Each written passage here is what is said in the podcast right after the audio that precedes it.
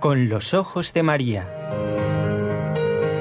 El mundo, la actualidad, las preguntas más profundas sobre Dios y la vida humana en todas sus facetas necesitan ser mirados con los ojos serenos de la Virgen, la Madre de todos los hombres.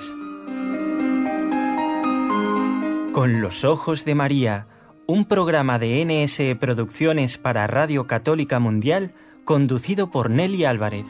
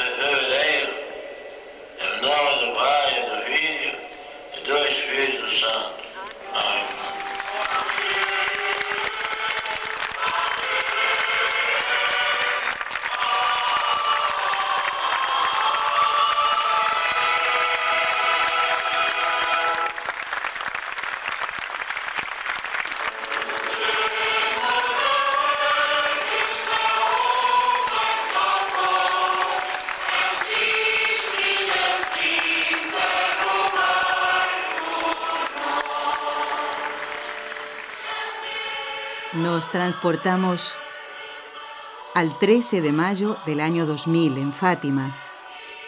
Ante cientos de personas, el Papa Juan Pablo II beatificaba a Jacinta y a Francisco Marto, los hermanitos que junto a su prima Lucía vieron a la Virgen. Sin duda, Juan Pablo II, de una forma muy especial, confió en la capacidad de los niños para ser santos. Y una vez más recordamos que no fueron beatificados por ver a la Virgen, sino por haber vivido la santidad del Evangelio de forma heroica.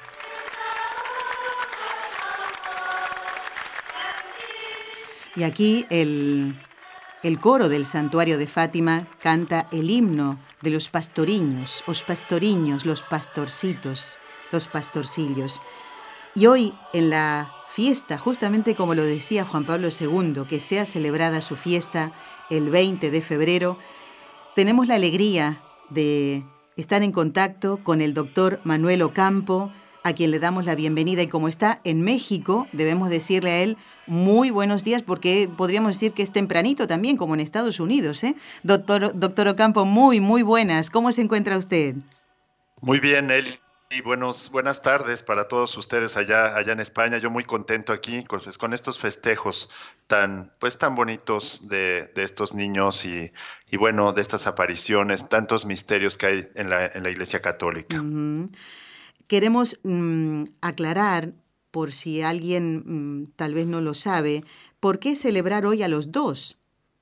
Bueno, sencillamente porque un día como hoy de 1920 moría Jacintita y como la causa de beatificación y canonización es de los dos a la vez, ¿eh? por eso se celebra hoy inclusive también ¿no? a su hermanito Francisco que murió el año anterior, en 1919. Eh, vamos a presentar muy bien, como lo debemos hacer, al doctor Manuel Ocampo, que ya es un colaborador de muchos años, gracias a Dios.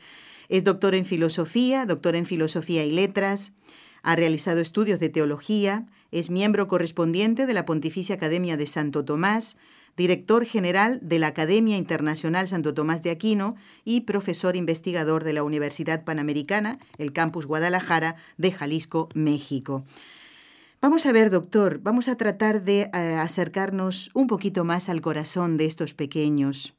¿Cómo, cómo entender que unos niños tan chiquitos, por ejemplo, Jacinta, que tenía siete años cuando vio a la Virgen, Francisco tenía nueve y su prima Lucía diez, pudieron captar la profundidad del mensaje que la Virgen les traía y nos traía, en definitiva también a nosotros.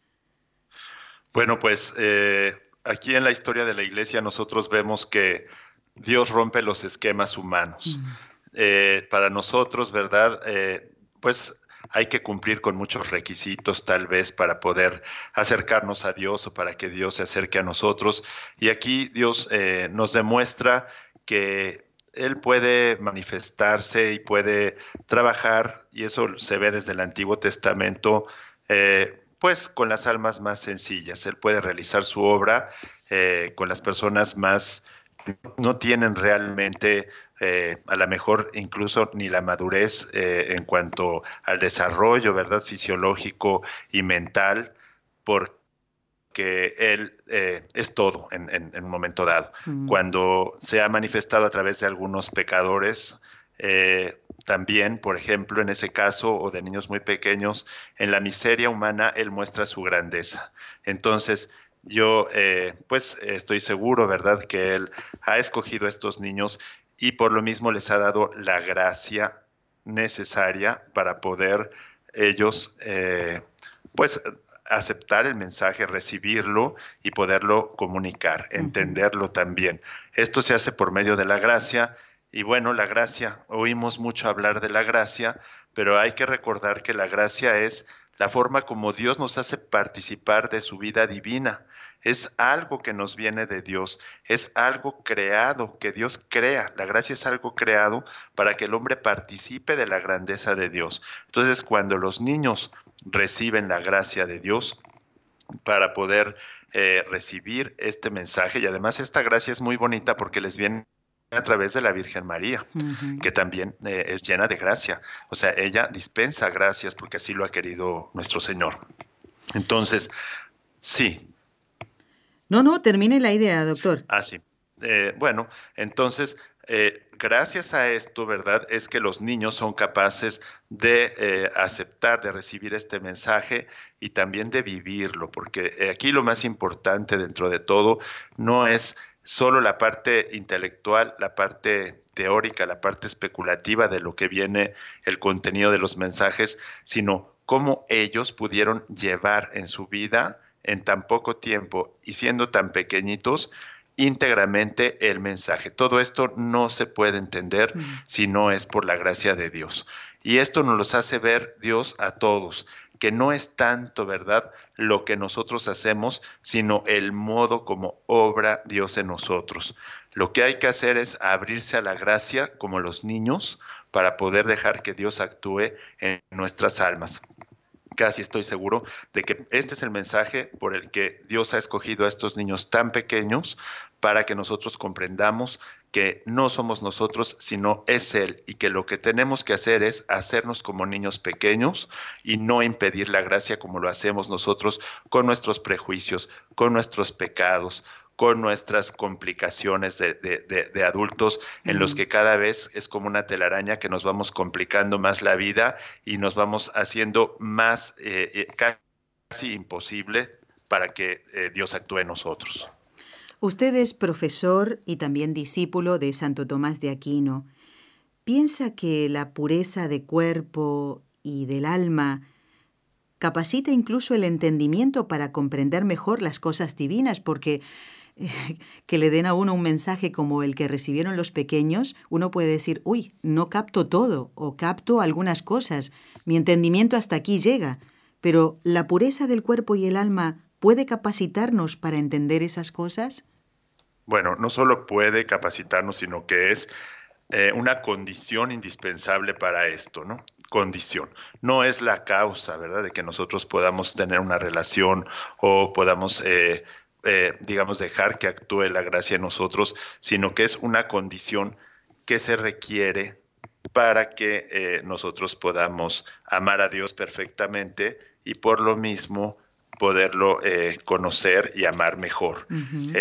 esta, bueno, esta virtud, por ejemplo, de la, de la castidad o la pureza es algo que cada vez se entiende menos. Estamos en un mundo tan materializado, tan, pues, tan pervertido que es eh, difícil ya que el ser humano pueda entender a estas alturas, con toda la, pues, la gran apostasía en la que estamos viviendo en la actualidad, lo, lo necesaria que es o lo indispensable que es la, la, santa pureza para el, el, el conocimiento de Dios, para poderlo amar más perfectamente. Entonces, pues definitivamente, ¿verdad? Hay que ver que, pues, ahora, ¿verdad? Con la promoción de tanta pues de tanta sensualidad, la gente ya no, pues no, no valora, ni siquiera incluso se sabe cuáles son las virtudes que nos ayudan a tener la santa pureza, como sería en este caso la, la, virtud de la templanza. Poco se habla de virtudes ya en, en los programas educativos a nivel internacional o a nivel mundial prácticamente no se habla de lo que son las virtudes y dentro de las virtudes, obviamente mucho menos de la gracia, a veces casi que ni en la catequesis se menciona la gracia y las virtudes, ya no digamos en grado sobrenatural, sino en el orden meramente natural, y por lo mismo la, la virtud de la templanza es una gran desconocida una virtud importantísima porque es una virtud que tiene que ver con el amor con cómo, cómo regular el amor hacia nosotros mismos, hacia las cosas y entonces dejar listo a, nuestro, nuestra persona al amor de Dios. Por eso es tan importante esta virtud. Ahora, es muy importante que nosotros sepamos, ¿verdad?, que todo esto parte de la gracia de Dios. Nosotros tenemos que estar abiertos a la gracia si queremos alcanzar la santa pureza. Es una, una virtud indispensable, pero que viene eh, dada eh, por, por, el mismo Dios.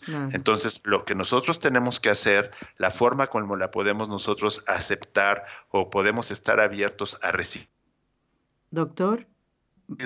cuidando el amor, nuestros afectos hacia los demás, sí, sobre todo eh, los afectos desordenados. Ah, hay que recordar que el ser humano los seres humanos estamos con, tenemos una naturaleza caída y, y la caída tiene que ver principalmente con, la, con el desorden que hay en el amor, con el egoísmo. Eh, esta, esta, caída de, de, nuestros primeros padres, de Adán y Eva, eh, trajo una fractura en el orden de las facultades, en el orden del, del, conocimiento y del amor de los afectos humanos. Y entonces, ¿qué sucede? Que al tener ese, ese amor desordenado, nosotros nos vamos alejando de Dios y nos vamos centrando en nosotros mismos y en el mundo. Y entonces, claro, esto después decimos, es que no tenemos la gracia de Dios, es que sí la tenemos, pero nosotros vamos eh, cada vez alejándonos eh, por descuido, por, no, por no tener una, un, pues una formación, ¿verdad? De un ambiente eh, que, que, propicie la, la templanza por un lado, porque digamos todo el mundo va en contra desde la propia familia, y por otra parte la oración, que también eh, bueno, es importante para tener, conservar la santa pureza, tener un contacto constante, habitual, ¿verdad? Cotidiano con, con, Dios, con Dios, con la Santísima Virgen. Es decir, no estar conectado exclusivamente y volcado hacia el mundo material, hacia el mundo del, del, propio yo, sino también tener esa comunicación sobrenatural que ahora también hemos perdido. A veces la psicología, la psiquiatría nos hacen ver como que una persona, ¿verdad? Que tiene una espiritualidad, que dice que en un momento dado puede hablar con Dios, pues se ve como si fuera una persona, un, psicópata, como si fuera una persona con esquizofrenia o con paranoia o con algún tipo de enfermedad mental, cuando sabemos que dentro de la Iglesia Católica eh, la comunión que hay entre la iglesia peregrinante, la iglesia purgante y la triunfante es una comunión muy, muy estrecha, ¿sí? una, una comunión muy fuerte. Y nosotros obviamente vamos perdiendo esto y entonces nos vamos alejando de Dios, de las realidades sobrenaturales, vamos eh, endureciendo nuestra voluntad, es decir, nuestro corazón, y luego esto eh, redunda en que nuestra inteligencia también se oscurezca y ya no podamos nosotros comprender lo que es la importancia de la santa pureza y mucho menos también de vivir ese amor que es una forma más perfecta y, mucho más eh, gozosa de amor que el que nos va ofreciendo el mundo, porque nosotros pensamos, ¿verdad?, que el hecho de vivir la santa pureza, la oración, cierta mortificación es puro sufrimiento. Y no es así, porque finalmente Dios lo que quiere es que seamos felices, pero enseñarnos un tipo de felicidad que es muy distinta a una felicidad efímera, una felicidad pasajera, una, una felicidad eh, volcada hacia lo, hacia lo que perece, hacia lo que se termina. Lo que Dios nos quiere enseñar a través de, de la pureza y pues de su mensaje evangélico es un amor más perfecto, más duradero, y que eh, eh, exige, ¿verdad?, un orden en, los afectos de la persona humana respecto al mundo, respecto al propio yo y respecto a los, al prójimo, ¿verdad?, y a, Dios mismo. Entonces, bueno, pues ahora eh, este, esta fecha tan importante nos ayuda a reflexionar sobre esto, ¿verdad? A reflexionar a nosotros como cristianos, como bautizados, si somos laicos, si somos religiosos, si somos sacerdotes. A veces vemos personas que se dedican, que están consagradas a la vida, al servicio de la iglesia, con tan poca espiritualidad, con tan poca, este, digamos, con tan poco recato, con tan poca vida interior se ve, porque se ve, la vida interior se nota, se nota en lo que la gente habla, en lo que la gente, en cómo se sienta, en cómo se para, en cómo todo, todo manifiesta la relación que nosotros tenemos con Dios. Entonces, bueno, yo veo que todo esto se ha perdido y ahora tenemos este mensaje, ¿verdad?, de la Virgen en este día que estamos eh, pues celebrando, ¿verdad?, la dicha de que Dios nos haya concedido esta gracia tan importante de conocer, de conocer más a Dios y a la Virgen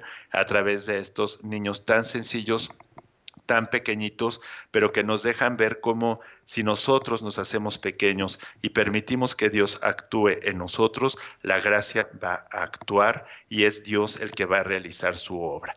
A veces pensamos que es cuestión de esfuerzos y de mm. nosotros hacer los méritos y eso no es así. Eso ya ha sido un error, ¿verdad?, que ha habido en la historia de la iglesia, el pensar que el mérito tiene, tiene que ser como algo que, nos, que sale de nosotros. Aquí hay que entender eh, la, sana doctrina en, en, la que, bueno, pues debemos ser conscientes que del hombre viene todo lo malo, pero todo lo bueno, por insignificante que sea, viene de Dios. Entonces, todo esto, nadie se puede gloriar de que, de que es puro, de que es santo, de que es prudente, de que es templado, de que tiene fortaleza, porque todo esto es puro don de Dios. No es, no es, una, no es fruto de nuestros, de nuestros esfuerzos personales, digamos. Lo único que tenemos nosotros que hacer es dejar que Dios actúe en nosotros para que Él realice su obra. Y eh, lamentablemente, pues no lo hacemos no lo hacemos y por eso no, no permitimos. Y además todos los sistemas del mundo, políticos, económicos, administrativos, pues giran exactamente, exactamente en el sentido contrario a lo que Dios quisiera que fuera eh, eh, bueno, pues la vida, la vida del hombre. Entonces todo esto tampoco ayuda y ha hecho que la misma iglesia pues haya tenido que, bueno, se, se ve que, que va, va teniendo unos cambios que van siendo mucho más complacientes a lo que el mundo va ofreciendo en lugar de, eh, ir caminando hacia adelante en el crecimiento de la virtud. Y es por esto, porque nos encontramos, como lo decía eh, su santidad Juan Pablo II, en, una, en estructuras de pecado. Y viviendo en estructuras de pecado, pues aún la misma iglesia se ve contaminada por toda esta que este torrente, ¿verdad?, que va en sentido contrario y que no nos permite crecer, no nos permite crecer como, como Dios quiere que crezcamos en lo personal, en lo familiar, en nuestra relación con Dios, en nuestra relación con los demás. Todo se ha desvirtuado. No, cuando nosotros leemos las vidas de estos niños y vemos ¿verdad? lo que representaba para ellos la relación con Dios, la mortificación, la preocupación por los pecadores, la preocupación por el desagravio a, Jesús. Ahora queremos convertir incluso el sacrificio de la Eucaristía en los momentos donde se revive el, Calvario como si fuera todo fiesta, un espectáculo, todo tiene que ser divertido. no somos conscientes de lo que representa la misma celebración de la Santa Misa y de lo que representa que nosotros nos, nos, unamos a un sacrificio, a un sacrificio que Dios ha hecho por medio de la gracia y que nos une a Él. Todo esto, yo no sé, bueno, seguramente el, el, auditorio, ¿verdad?, que nos está escuchando lo, ha, lo, lo, vive, sobre todo las personas que son mayores y que mm. han ido viendo cómo se ha ido desvirtuando esto. Lamentablemente los niños, ¿verdad?, los jóvenes que van creciendo ahora, pues ya se encuentran, ¿verdad?, con una con, con, un ambiente, un ambiente cristiano católico muy desvirtuado, muy deteriorado, nosotros lo podemos captar. Eh, y, bueno, cuando vemos, ¿verdad?, lo que era la iglesia en estas épocas, que tampoco es decir que fuera hace 10 siglos o hace, digo, es, ha sido eh, prácticamente parte de lo que es el mundo, el mundo actual, pero en poquito tiempo se ha desvirtuado absolutamente todo. Prácticamente en un mundo hedonista, donde solo interesa el placer, lo, lo, lo, lo que agrada los sentidos, pues estas cosas aparecen como verdaderamente como una locura. Y por eso incluso, ¿verdad? La misma psicología en algunas ocasiones cuando está pues también al servicio de toda esta sensualidad, pues acaba considerando como patológico el hecho de vivir una espiritualidad católica con momentos de oración, con, un, con, con eh, la vida en la santa pureza y en las virtudes, y, bueno, pues sobre todo eh, pues la oración y la, y la vida cristiana como debiera ser ya resulta un escándalo y algo completamente fuera de lugar para lo que son los parámetros eh, del mundo en lo que se refiere a la ciencia, a la salud, a las relaciones interpersonales y a todo, a todo en general. Estamos compartiendo el programa con los ojos de María y quiero dar las gracias a los demás compañeros de trabajo. Angélica Duarte en Radio Católica Mundial. Eh, por primera vez nos saludamos eh, después de tanto tiempo de trabajo. Angélica, gracias por eh, permitir que nos escuchen tantos oyentes. Raúl García está aquí junto a este equipo NSE desde la ciudad de Barcelona y hoy estamos en contacto en vivo y en directo con el doctor Manuel Ocampo en este día de la fiesta de los beatos Jacinta y Francisco Marto, que vieron a la Virgen en 1917. Doctor, vamos a, a invitarlo a usted y a los oyentes a escuchar el extracto de un trabajo que hicimos hace muchísimos años eh, dentro de, de nuestro proyecto Testigos de Cristo. Le pusimos como nombre Los niños que vieron a la Virgen. Y digo ya después de tanto tiempo porque eh, los protagonistas, los niños que hicieron el personaje de Francisco, de Jacinta y Lucía, ya son mayores. El que hace de Francisco ya es padre de una criatura, quien hace de, de Jacintita, la más pequeña, ya tiene dos hijos y el tiempo ha pasado, pero el mensaje queda. Y hoy vamos a compartir entonces este extracto de Testigos de Cristo, los niños que vieron a la Virgen y esta parte referida a la muerte de Francisco Marto. El mayor anhelo de Francisco antes de morir era comulgar, pero para recibir a Jesús primero debía confesarse. Como su corazón era tan puro, no quería olvidarse de ninguna falta, y por eso llamó a Jacinta y a Lucía, sus compañeras inseparables de los últimos años, para que le ayudasen a recordar. Quiero que me digáis si me vistes cometer algún pecado. Pues desobedeciste algunas veces a tu madre cuando te decía que te quedaras en casa y tú te escapabas para ir a donde estábamos nosotras y para esconderte. Es verdad, yo tengo eso. Antes de que eh, se nos apareciese Nuestra Señora, tú le robaste a papá un centavo para irte a comprar una armónica. Sí, es verdad. Y cuando los chicos del pueblo tiraban piedras, tú también les tiraste alguna. Estos pecados ya los confesé, pero los voy a confesar otra vez. Seguro que nuestro Señor está tan triste por mis pecados.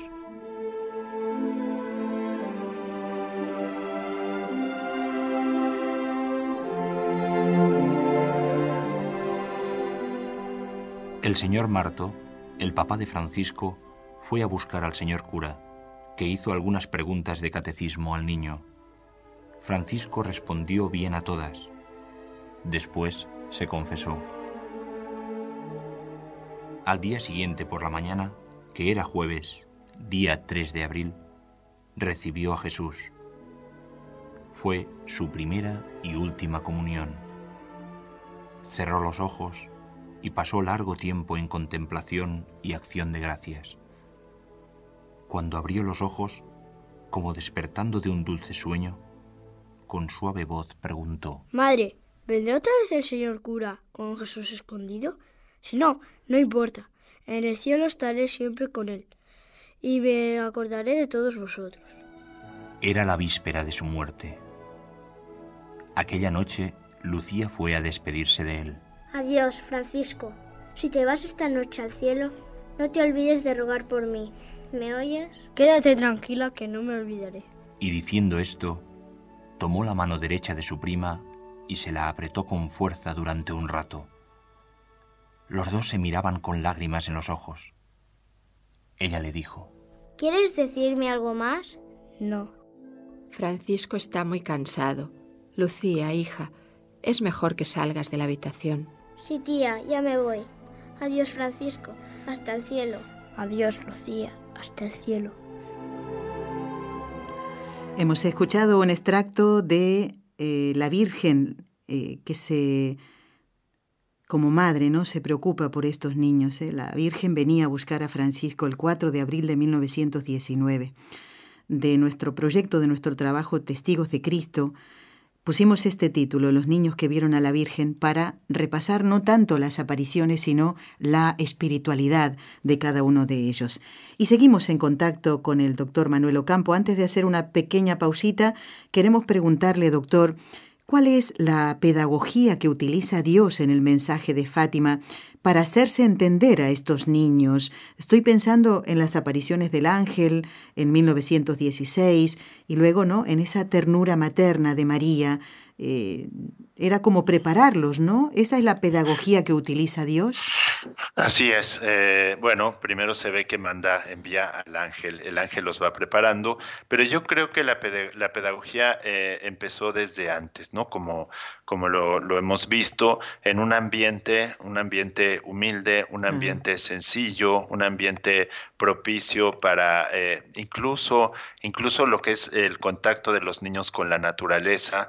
La naturaleza nos acerca a Dios. Esa es otra cosa que hemos ido perdiendo en estas ciudades altamente tecnificadas, donde cada vez, eh, bueno, se va, se va cre van creciendo las manchas urbanas con concreto que se va comiendo cada vez más la, naturaleza. Eh, eh, acabamos viviendo en, en ambientes eh, pues ya producidos casi exclusivamente eh, por el hombre, es decir, en ambientes artificiales, todo artificial. Eh, y no, eso mm, parte de la pedagogía de, de, Dios es hablarnos a través de la naturaleza. Entonces también si nosotros vamos estudiando, ¿verdad? La, la, la forma como Dios nos va hablando a través de diferentes vidas de santos, no es una cuestión... Eh, que tenga que ser absolutamente necesaria porque Dios puede hablar a quien quiera, cuando quiere y de la forma que quiere, pero sí es muy, muy comprensible que unos niños que vivían en contacto con la naturaleza, eh, con, con las ovejitas, pues Dios se fue, los fue, les fue enseñando, ¿verdad? Mostrando su rostro, mostrando eh, cómo es Él y cómo es la Santísima Virgen a través de la, de la misma naturaleza. Y bueno, luego, desde luego, eh, envía primero al ángel para que los vaya preparando con la catequesis también que tenían pues de, de principalmente de, de, Lucía y de, de, su familia, ¿no? De la vida cristiana que tenían, porque ella fue realmente eh, su catequista. Y fue una catequista muy buena porque eh, ella eh, tal vez no tenía grandes conocimientos teológicos, eh, filosóficos, ni mucho menos, uh -huh. pero llevaba una vida de piedad, tenía una formación espiritual profunda, tenía los ejemplos de una familia cristiana y de un entorno cristiano en donde ella se desarrolló y esa vida interior pues se las comunicó a los niños. Ese es otro elemento importante que tuvieron ellos y que Dios escogió, ¿verdad?, como parte de, su pedagogía. Y luego ya la Santísima Virgen, bueno, al modo como se dirigía de ellos, que desde con ellos, eh, desde luego, con una gracia muy, muy especial, porque incluso la misma memoria, ¿verdad? Falla, falla a esa edad. No es posible que un niño retenga tantas cosas y menos cuando eh, pues no, no, sabemos que no todos escucharon a la Virgen. Y entonces los mensajes venían ya con una primera digamos eh, pues no, tal vez no interpretación, pero ya no veían venían de la misma voz. Y sin embargo, se reforzaban porque se reforzaba, esa es otra parte de la pedagogía, lo que la Virgen decía, ellos lo repetían y entonces al repetirlo y además iban pues escalonados de, alguna manera, pues esto eh, quedaba más, más, más, más arraigado en, en su corazón. Doctor, vamos a hacer ahora una pausa muy cortita. Vamos a recordar también los teléfonos por si algún oyente quiere eh, llamarnos. Y luego vamos a escuchar también otra partecita, otro extracto, ¿eh? donde ya mm, llega el momento de la muerte de Jacintita. ¿eh? Hacemos esa pausa y ya volvemos.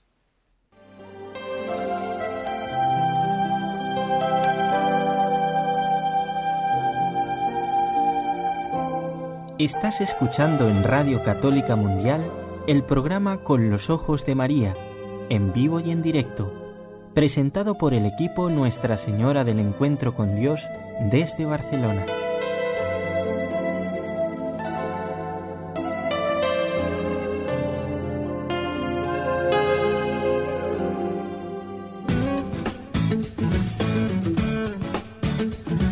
Si deseas participar en vivo en el programa Con los Ojos de María en Radio Católica Mundial, marca el siguiente número de teléfono 1866-398-6377 si llamas desde Estados Unidos o Puerto Rico. Si llamas desde otros países, marca el código internacional y luego el número 1205-271-2976.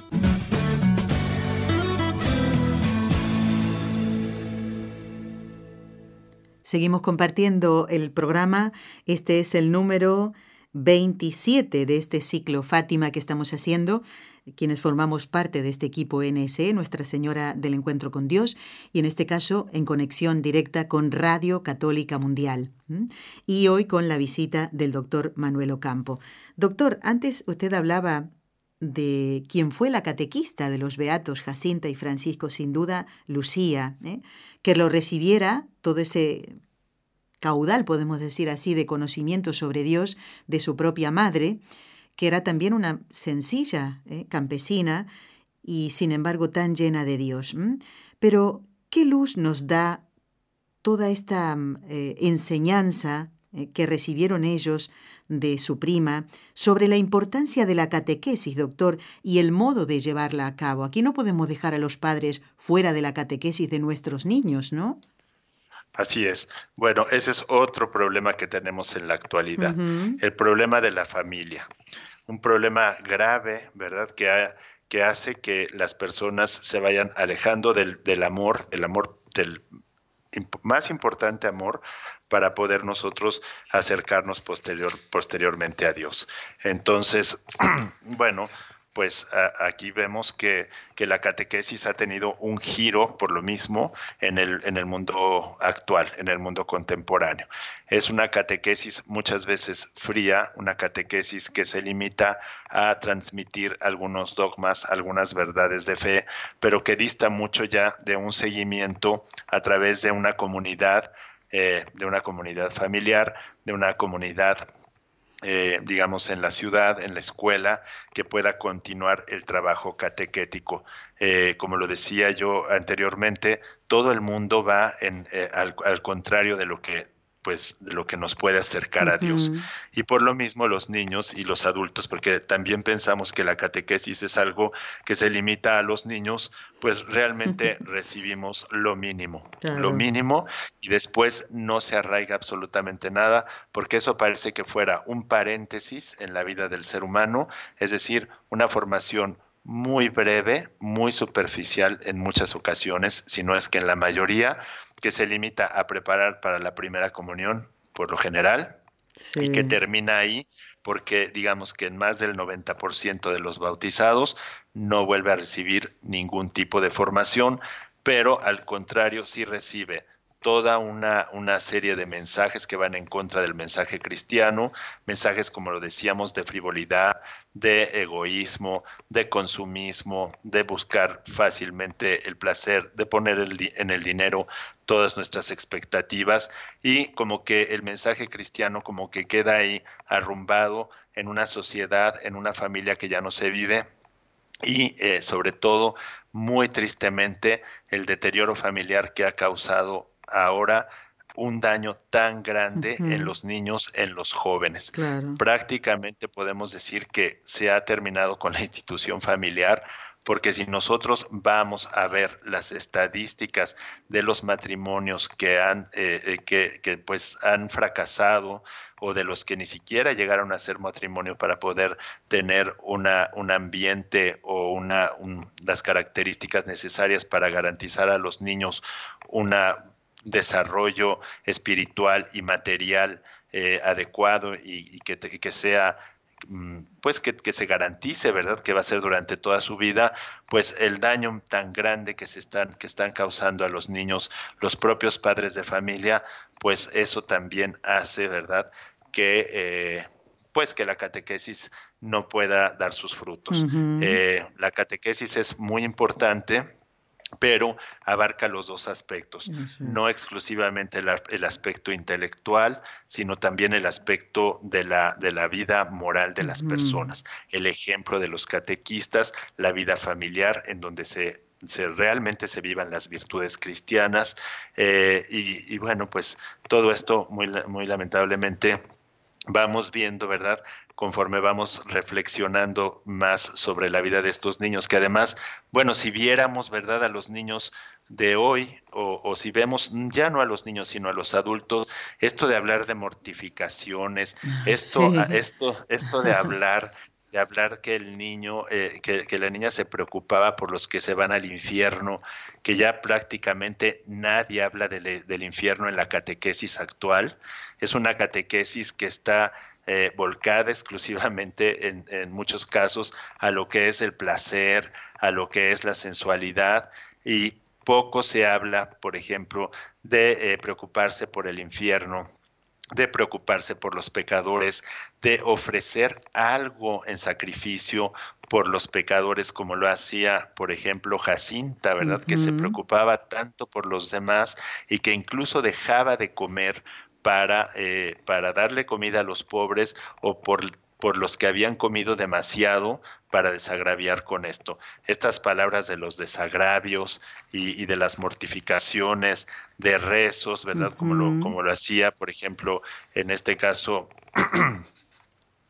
pues eh, Francisco. Suena como raro, claro, sí, sí. Sí, suena rarísimo que, mortificara eh, su carácter, que se sobrepusiera exactamente a la fatiga, que rezara los 15 misterios del Santo Rosario todos los días, ¿no? Entonces todo esto ya prácticamente es una catequesis que va completamente en contra de lo que es la renuncia a uno mismo, el, volcarse hacia Dios y hacia el prójimo. De, eh, definitivamente, ¿verdad? Es una catequesis que no está mirando el orden fundamental de la caridad, que es el amor a Dios por sobre todas las cosas, a nosotros mismos como Dios nos ama y al prójimo. Ese es el orden que tiene. Tenemos una llamada. Si me permite, vamos a saludar a Armando de Carolina del Norte buenos días. Buenos días, Armando. Adelante, el doctor Ocampo te está escuchando y nosotros también, ¿eh? Bueno, sí, nomás este, estaba pensando ahorita, ¿verdad?, de que lo que dice el Señor, de que solamente los limpios de corazón van a poder entrar al reino de los cielos y, y reflexionando la vida de estos niños. Entonces, y, en el mundo que vivimos ahorita, en la, en la, televisión, el trabajo, donde quiera que nos vemos, hasta en la iglesia, muchas veces, en el mismo templo, nos está, está la impureza ¿Y cómo podemos contrarrestar? ¿Qué consejo nos da, doctor, para contrarrestar tanta impureza, tanta algo específico en el mundo actual que vivimos, donde donde tú te mueves, ahí está la impureza? ¿Qué, qué consejo nos da para, para vencer esto? Muy bien. Doctor, usted. Gracias, Armando. Muchas gracias por tu, por tu, por, tu pregunta, ¿verdad? Por estarnos escuchando aquí, compartiendo con nosotros estos, estos, pues, estas reflexiones, ¿verdad? Y estos festejos.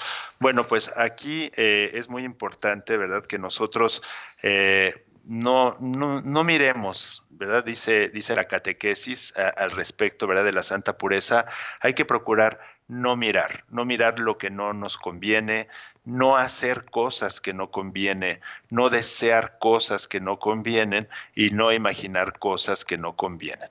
Estas, este, estas eh, digamos, requisitos, ¿verdad? Que, que tienen que ver con la esencia del amor, de lo que es el amor a Dios sobre todas las cosas, son cosas que pueden parecer ridículas y que algunos podrán decir, ay, pues como que no mirar, no hacer, no desear, no imaginar, eso es, eh, pues eso es muy, muy superficial, pero no lo es así.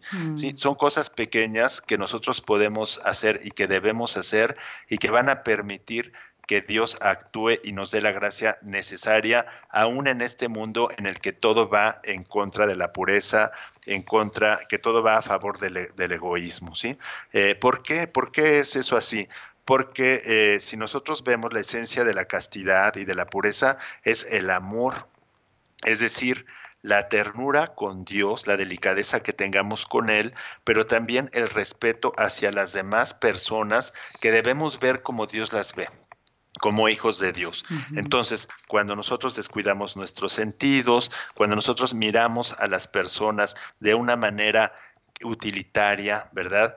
Eh, exaltando una parte de su naturaleza, pero que no integra el todo, sobre todo el todo cristiano, que es ser eh, el lugar donde, donde va a habitar el Espíritu Santo, el exponernos a cosas, ¿verdad? Que de por sí ya estamos bastante expuestos, pero no huir de ocasiones que nos puedan arriesgar o de no permitir, ¿verdad? Eh, deseos o pensamientos, pues son cosas que parecen pequeñas, son pequeñas eh, mortificaciones, no imaginar, pero que nos van preparando el terreno para poder resistir aún en este mundo tan difícil en donde bien, bien lo dices, bueno, hasta e incluso no solo fuera de la iglesia, en las cuestiones políticas, administrativas y todo, sino que al interior de los mismos bautizados, de los, de las personas que están consagradas, incluso de la jerarquía, pues encontramos ya un debilitamiento muy grande porque es como una torrente, ¿verdad? Como un tsunami que nos, que nos está arrastrando a todos. Pero estos pequeños consejitos de no desear, no imaginar, pues son consejos que se deben eh, desarrollar desde niños a, nuestros hijos, a nuestros sobrinos, para que eso vaya siendo como un blindaje contra toda esta situación pues, tan grave. Muy bien, muy bien. Gracias Armando, ¿eh? porque toda esta tu pregunta también eh, nos ha ayudado a todos, así que eh, por la respuesta que hemos escuchado del doctor. Antes de rezar las tres Ave Marías, vamos a compartir entonces ahora eh, otro extracto de Los Testigos de Cristo que preparamos hace ya tiempo con el título Los niños que vieron a la Virgen. Y ahora vamos a centrarnos en los últimos momentos de, es una partecita nada más, ¿eh? de Jacinta, la beata Jacinta Marto. El calvario de Jacinta se prolongó más tiempo. A los dos meses de la muerte de Francisco, le diagnosticaron una pleuritis purulenta y la internaron en un hospital donde sufrió mucho. De allí regresó de nuevo a su casa con una profunda herida en el costado, cuyas curas diarias la hacían sufrir horriblemente. Nunca se quejó, ni mostró señal alguna de impaciencia. Sus dos preocupaciones principales eran la conversión de los pecadores y la reparación por los pecados. Oh infierno, oh infierno, qué pena tengo de los que van al infierno. ¿Por qué no enseña Nuestra Señora el infierno a los pecadores? Si ellos lo viesen, no pecarían más para no ir allí. La Virgen se le apareció y le dijo que la volverían a llevar a otro hospital en Lisboa para operarla, pero que esa operación no serviría de nada y que allí, después de sufrir mucho, moriría solita. Al despedirse de su prima Lucía, Nunca te volveré a ver, ni a mis padres ni a mis hermanos, y moriré solita. No pienses en eso. Sí, déjame que lo piense. Cuanto más lo pienso, más sufro. Jesús, ahora puedes convertir a muchos pecadores, porque este sacrificio es muy grande. No tengas pena de que yo no vaya contigo Así podrás aprovechar el tiempo pensando en Nuestra Señora y en nuestro Señor, y decirles muchas veces esas palabras que tanto te gustan. Dios mío, te amo, dulce corazón de María. Eso sí, no me cansaré nunca de decirlo hasta que me muera. Me gusta tanto decirle a Jesús que le amo. Cuando se lo digo muchas veces parece que tengo fuego en el pecho pero no quema. Bueno, escuchábamos a, Lourdes, que hacía el personaje de Lucía, a Marc, que hacía el personaje de Francisco, y la pequeñita, que ahora ya es una mujer y madre de familia, era Monse, Monsita, haciendo de Jacintita. Vamos a invitar al doctor Ocampo y a todos los oyentes, eh, a todos, Armando también, a que se sumen a esta oración. Es muy importante que mm, los sacerdotes conozcan el mensaje de Fátima para darlo a conocer, eh, que no tengan miedo de darlo a conocer. Por eso rezamos por la santificación de los sacerdotes y mucho más en este año del centenario de las apariciones. En el nombre del Padre, y del Hijo, y del Espíritu Santo. Amén. Amén. María, Madre mía, por el poder que te concedió el Padre, libra a todos los sacerdotes de caer en pecado Dios te salve María, llena eres de gracia, el Señor es contigo, bendita tú eres entre todas las mujeres, y bendito es el fruto de tu vientre, Jesús. Santa María, Madre de Dios, ruega por nosotros los pecadores, ahora y en la hora de nuestra muerte. Amén. María, Madre mía, por la sabiduría que te concedió el Hijo, libra a todos los sacerdotes de caer en pecado. Dios te salve María, llena eres de gracia, el Señor es contigo. Bendita tú eres entre todas las mujeres, y bendito es el fruto de tu vientre, Jesús. Santa María, Madre de Dios, ruega por nosotros los pecadores, ahora y en la hora de nuestra muerte. Amén. María, Madre mía, por el amor que te concedió el Espíritu Santo, libra a todos los sacerdotes de caer en pecado. Dios te salve María, llena eres de gracia, el Señor es contigo Bendita tú eres entre todas las mujeres, y bendito es el fruto de tu vientre, Jesús. Santa María, Madre de Dios, ruega por nosotros los pecadores, ahora y en la hora de nuestra muerte. Amén. Dios Padre Todopoderoso, por intercesión del Inmaculado Corazón de María, te pedimos la santidad de los sacerdotes del mundo entero.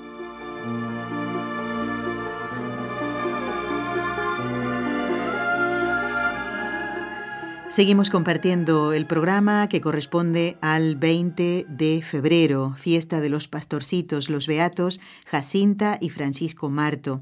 Hoy hemos repasado un poquito, ¿no? La pedagogía de Dios para hacerles entender el mensaje que Nuestra Señora, la Virgen, traía. ¿eh? Dios podría, doctor Ocampo, haber elegido unos niños instruidos y no, quería que ellos fueran los portadores de este mensaje. Y doctor, si, si este mensaje de conversión y de penitencia que la Virgen les encomendó impactó de tal manera a los pastorcitos y, evidentemente que transformó su vida, ¿eh? y ellos vivieron las virtudes heroicas, ¿cómo podemos pensar que la enseñanza de lo contrario, ¿no? de la ideología de género, por ejemplo, en los colegios, no va a afectar la vida de nuestros niños? Bueno, si nosotros fuéramos conscientes del daño tan grande que está haciendo eh, la promoción de esta ideología, yo creo que no podríamos ni siquiera eh, vivir, ¿verdad? Del, daño, del, daño que está produciendo esto, no solo en los niños, sino a nivel social. no quiero pensar, ¿verdad?, en unos cuantos años, cuando estos niños crezcan, eh, pues todas las, las, consecuencias que Dios no lo quiera, pero que nosotros debemos ser responsables de lo que estamos promoviendo, vamos a tener a través de esos niños. Esta ideología es tremendamente destructiva contra la vida de las personas y contra la, la relación de la persona con Dios. Eh, es todas las familias, ¿verdad? Se, se, se destruyen, se desvanecen. La mujer ha quedado en una situación completamente desfavorecida para poder realizar su, su función y su vocación eh, a la maternidad. Mm. eh, el hombre lo mismo. Eh, lo vemos, ¿verdad?, en la cantidad de, matrimonios que en algunos lugares superan el 80 y el 90% de fracasos matrimoniales y unas enseñanzas, ¿verdad?, en donde la familia se convierte en cualquier cosa, en cualquier asociación, ya no se entiende lo que es la familia, y ya no se valora y no se ve la, necesidad, ¿verdad?, tan importante que tiene la familia eh, en el desarrollo de, una, de una sociedad. Ya no se diga en, el, en la, catequesis y en la, en la, evangelización. Cuando la iglesia doméstica se termina, se cae toda la sociedad, se cae toda la, la iglesia y se desmorona absolutamente todo. Definitivamente solo nos queda la promesa de Cristo de que va a permanecer con nosotros hasta el final, pero eh, nosotros hemos... Eh, llevado al mundo a una, en un sentido que va completamente en contra de los designios de Dios. Estar llamando familia a cualquier tipo de asociación, de unión, desvirtuar el carácter eh, tan importante de la mujer como a la maternidad, del hombre en su vocación de proveer. Hay que pensar que la mujer es hogar, cuando la mujer se, se, deja, ¿verdad? Abandona esta característica tan importante que Dios le ha dado de ser hogar, desde tener un útero, porque el primer hogar que hemos tenido todos los seres humanos es el útero de nuestra mamá. Y desde ahí se ve la vocación tan grande que tiene una mujer de llevar en su seno, de hacer hogar, de hacer una casa, Después salimos y ¿quién nos alimenta? Nuestra mamá.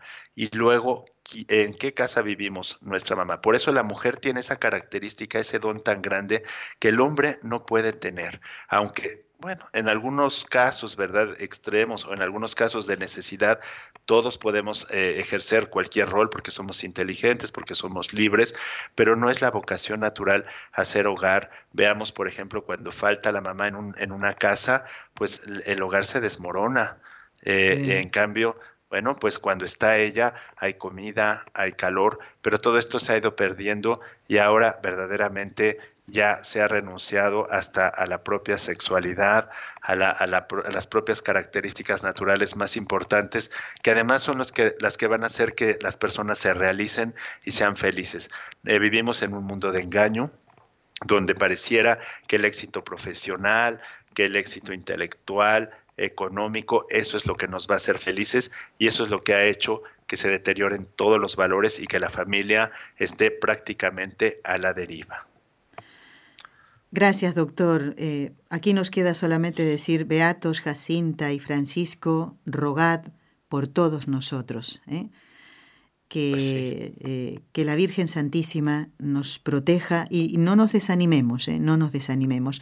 Doctor Manuel Ocampo, doctor en Filosofía y Letras, miembro correspondiente de la Pontificia Academia Santo Tomás, profesor investigador de la Universidad Panamericana Campus Guadalajara en Jalisco, México, que Dios lo bendiga, doctor, y muchísimas gracias por haber estado en este día de la fiesta de Jacinta y Francisco. Hasta un nuevo encuentro, si Dios lo permite. Claro que sí, eh, y siempre, como tú lo has dicho, con mucha fe, con mucha esperanza, porque la religión católica es una religión de esperanza y eh, sobre todo aprovechando, ¿verdad?, esta oportunidad de reflexionar en las vidas de estos niños que nos sirvan como una luz muy grande para poder dirigir nuestra vida cristiana, nuestras acciones, nuestra oración. Amigos del programa, hasta aquí llegamos con, eh, con los ojos de María. Quiero comentarles que el próximo miércoles, día 22 de febrero, la iglesia celebra la Cátedra de San Pedro, una fiesta Vamos a ver cuándo surge esta fiesta, por qué celebramos esto, qué es lo que celebramos. Estará con nosotros el doctor Eudaldo Formén, gran amigo del doctor Ocampo. Gracias, Angélica Duarte, por habernos acompañado. Gracias, Raúl García, los dos en la parte técnica. Los esperamos el miércoles en Con los Ojos de María. Que Dios los bendiga a todos. Muchas gracias. Has escuchado un programa de NSE Producciones para Radio Católica Mundial.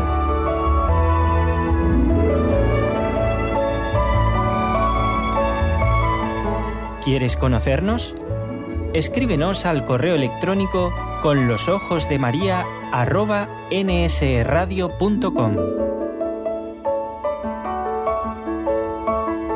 Envíanos tus sugerencias o comentarios con los ojos de María arroba nsradio.com.